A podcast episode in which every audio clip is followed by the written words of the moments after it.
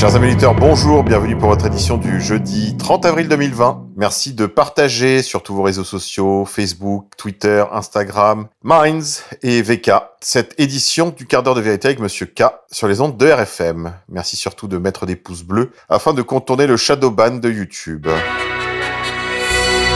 Finance. Le groupe Sanofi s'apprête à verser 4 milliards de dividendes à ses actionnaires. Le groupe pharmaceutique qui fabrique notamment le Doliprane a vu ses ventes grimper au premier trimestre en raison de l'épidémie de Covid-19.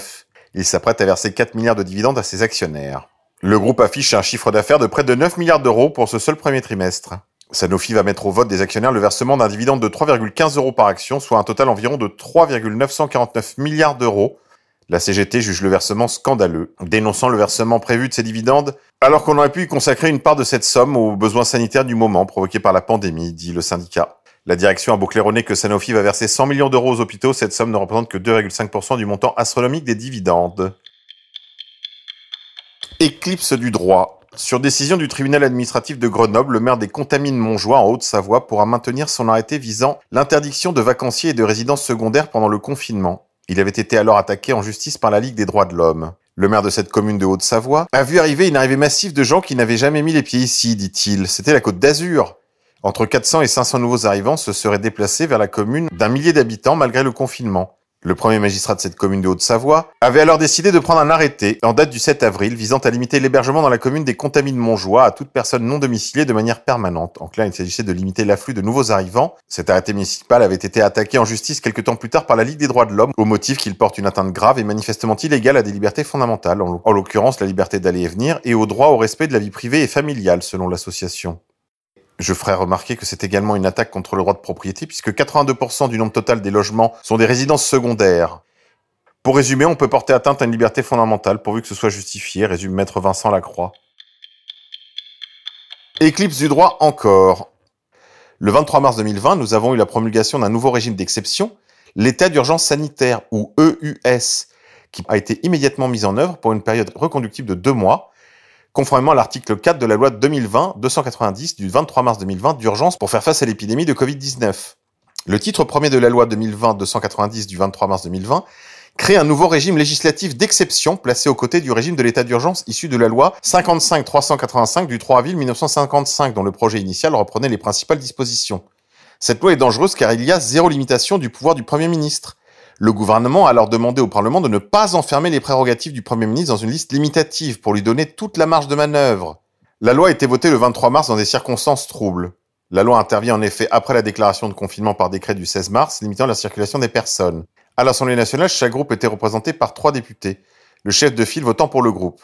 Le Parlement a au surplus été saisi par le gouvernement en procédure accélérée dans une urgence extrême conduisant le Sénat à adopter le projet de loi en première lecture à 4 heures du matin le vendredi 20 mars. Puis, l'Assemblée nationale a renvoyé la séance publique qui devait se tenir le 20 mars à 21h au samedi à 9h30. Après que dans une commission des lois quasi déserte, la présidente, omnibulée par la nécessité que le projet de loi soit adopté pour 21h30 après 6h30 de débat, n'a eu de cesse de demander aux quelques députés présents de raccourcir les interventions et les débats afin que l'on arrive à avancer. Droit d'amendement réduit à néant. Les circonstances sont dites spéciales et inédites, mais le texte est intégré dans notre code de santé publique, dans notre droit. Une loi inutile. Des outils étaient déjà présents dans notre droit. C'est une réforme dangereuse et inutile à proclamer par la loi et à faire rentrer dans l'avenir de notre code de santé publique, alors même que nous avions déjà des outils ciblés permettant de faire face à cette situation. La police des menaces sanitaires appelant des mesures d'urgence et de l'état d'urgence applicables aux calamités publiques. Il n'y a plus aucun garde-fou. Nos deux gardiens du droit constitutionnel, que sont le Conseil constitutionnel et le Conseil d'État, sont à l'arrêt. Il n'y a plus aucune limite à la police administrative. Il y a une interruption temporaire des QPC, des questions prioritaires de constitutionnalité, et de toutes les procédures devant le Conseil d'État. Plus de 100 requêtes et référés liberté ont été rejetées entre le 10 mars et le 10 avril. Il est significatif à cet égard que toutes les demandes en référé ont été rejetées par le Conseil d'État à la date du 10 avril 2020, y compris les questions prioritaires de constitutionnalité soulevées en référé contre la loi du 23 mars 2020. Seule la première d'entre elles, celle tranchée le 22 mars 2020 ayant conduit à donner une satisfaction partielle au syndicat Jeunes Médecins requérant qui demandait le renforcement du confinement. Il n'y a plus de droit commun. Bienvenue en dictature. Emploi. Airbus et l'aéronautique s'enfoncent dans la crise. L'avionneur européen affiche une perte de 481 millions d'euros au premier trimestre. Toute la filière souffre.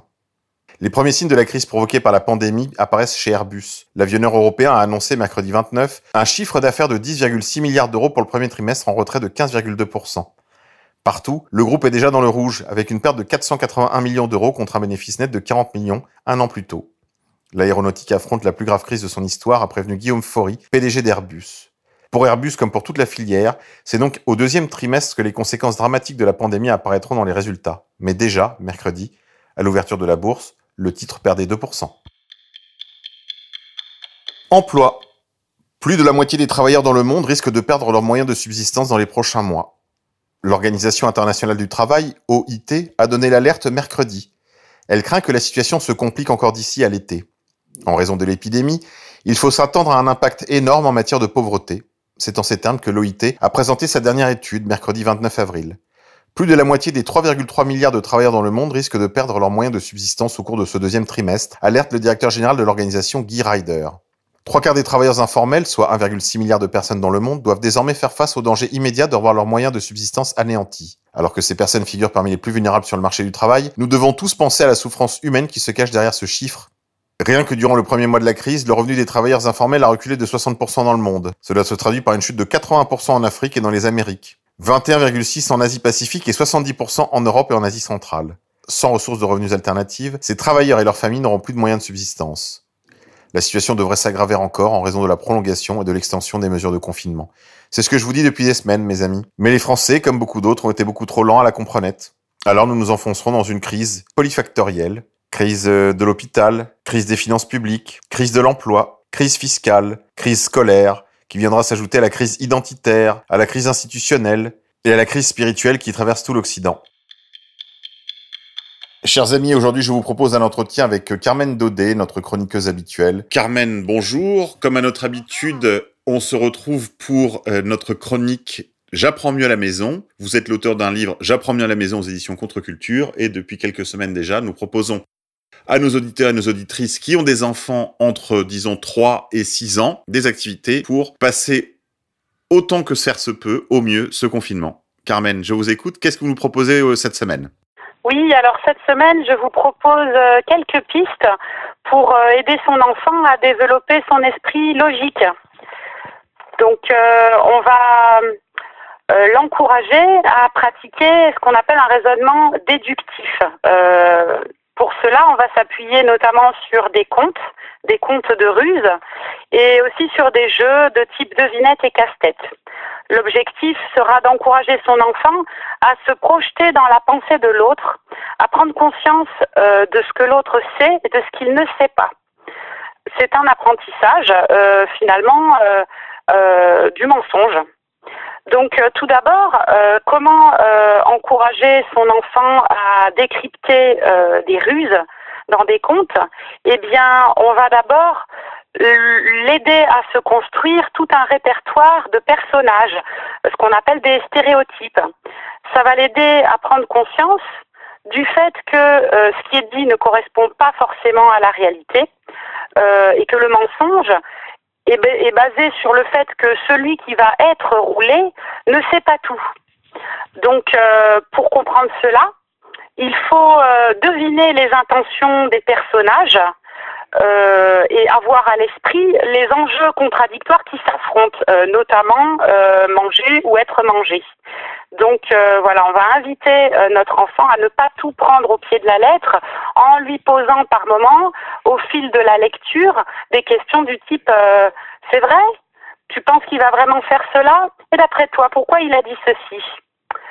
Voilà, donc euh, effectivement, euh, la culture littéraire de l'enfant, le fait qu'il connaisse les personnages du grand méchant loup, du renard rusé, de la bonne fée, etc., vont l'aider à deviner que euh, effectivement le loup cherche à manger, le renard cherche à manger aussi, la bonne fée cherche à aider, etc., etc. L'enfant comprendra plus tard que euh, la ruse utilise souvent les vices ou les défauts d'un personnage à ses propres dépens. Euh, par exemple, euh, la gourmandise, avec des arguments du type Tu me mangeras quand j'aurai grossi. Ça peut être aussi l'orgueil, comme c'est le cas dans le chaboté ou roule galette, le corbeau et le renard. Ça peut être encore la crédulité, comme dans l'excellent conte Pousser le poussin, qui s'appelle également Pousse poussin. On a aussi le petit chaperon rouge, le petit poussé et Rouler le loup, qui sont également basés sur la crédulité de certains personnages. Donc euh, effectivement, quand on veut amener, son enfant à développer euh, sa pensée logique et à décrypter euh, tout ce qui est induit, on peut lui lire ce genre de conte et l'amener à s'interroger sur les intentions des différents personnages par l'intermédiaire de questions tout simplement. une autre option, c'est effectivement de jouer aux devinettes. On peut commencer très tôt euh, dès deux ans. Donc jouer aux devinettes, c'est en fait apprendre à ne pas tout dire, à créer de l'implicite. Euh, on peut commencer par les animaux de la ferme, par exemple j'ai quatre pattes, je rumine l'herbe et je meugle, qui suis-je? Ça, euh, dès deux ans, on peut, le proposer à son enfant. Ensuite, on va élargir euh, aux animaux de la forêt, par exemple, aux animaux exotiques, puis passer aux objets de la vie quotidienne, aux moyens de transport, aux personnages de contes de fées. On s'éloigne progressivement, on passe au métier et on va aller vers des choses qui lui sont de moins en moins familières. Quand l'enfant a résolu un certain nombre de devinettes, il doit pouvoir à son tour en faire. Dans le prolongement des devinettes, il y a le jeu des sept familles et le jeu du qui est. Dans les deux cas, on procède à des déductions euh, par élimination successive. Je vous propose deux exemples. Pour les sept familles, on peut commencer dès trois ans si on réduit le nombre de familles à quatre. Il faut que l'enfant apprenne à raisonner ainsi. Si papa n'a pas le grand-père de la famille machin, alors c'est maman qui l'a. Le jeu du qui est, euh, il est édité par Hasbro, mais il nécessite de savoir lire. Par contre, on peut en fabriquer un tout simple avec des photos de différentes personnes de la famille. Donc ce jeu consiste à choisir une personne parmi une dizaine de portraits. Ça peut être donc, euh, comme je vous ai dit, des photos ou des images. Et chaque joueur a ce portrait sous les yeux. Il doit deviner qui a été choisi par son adversaire en posant des questions fermées, des questions auxquelles on ne peut répondre que par oui ou non. Donc l'enfant est amené à conclure, par exemple, que si la, la personne choisie par son adversaire n'a pas les yeux marrons, alors c'est une personne qui a les yeux bleus ou verts. Voilà, c'est bien euh, un raisonnement logique qui est mis en œuvre.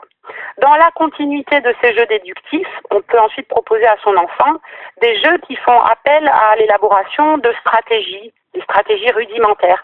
Par exemple, le jeu du morpion à partir de 4 ans et le puissance 4 à partir de 5 ans amène l'enfant à anticiper les coups de son adversaire et à chercher à le bloquer.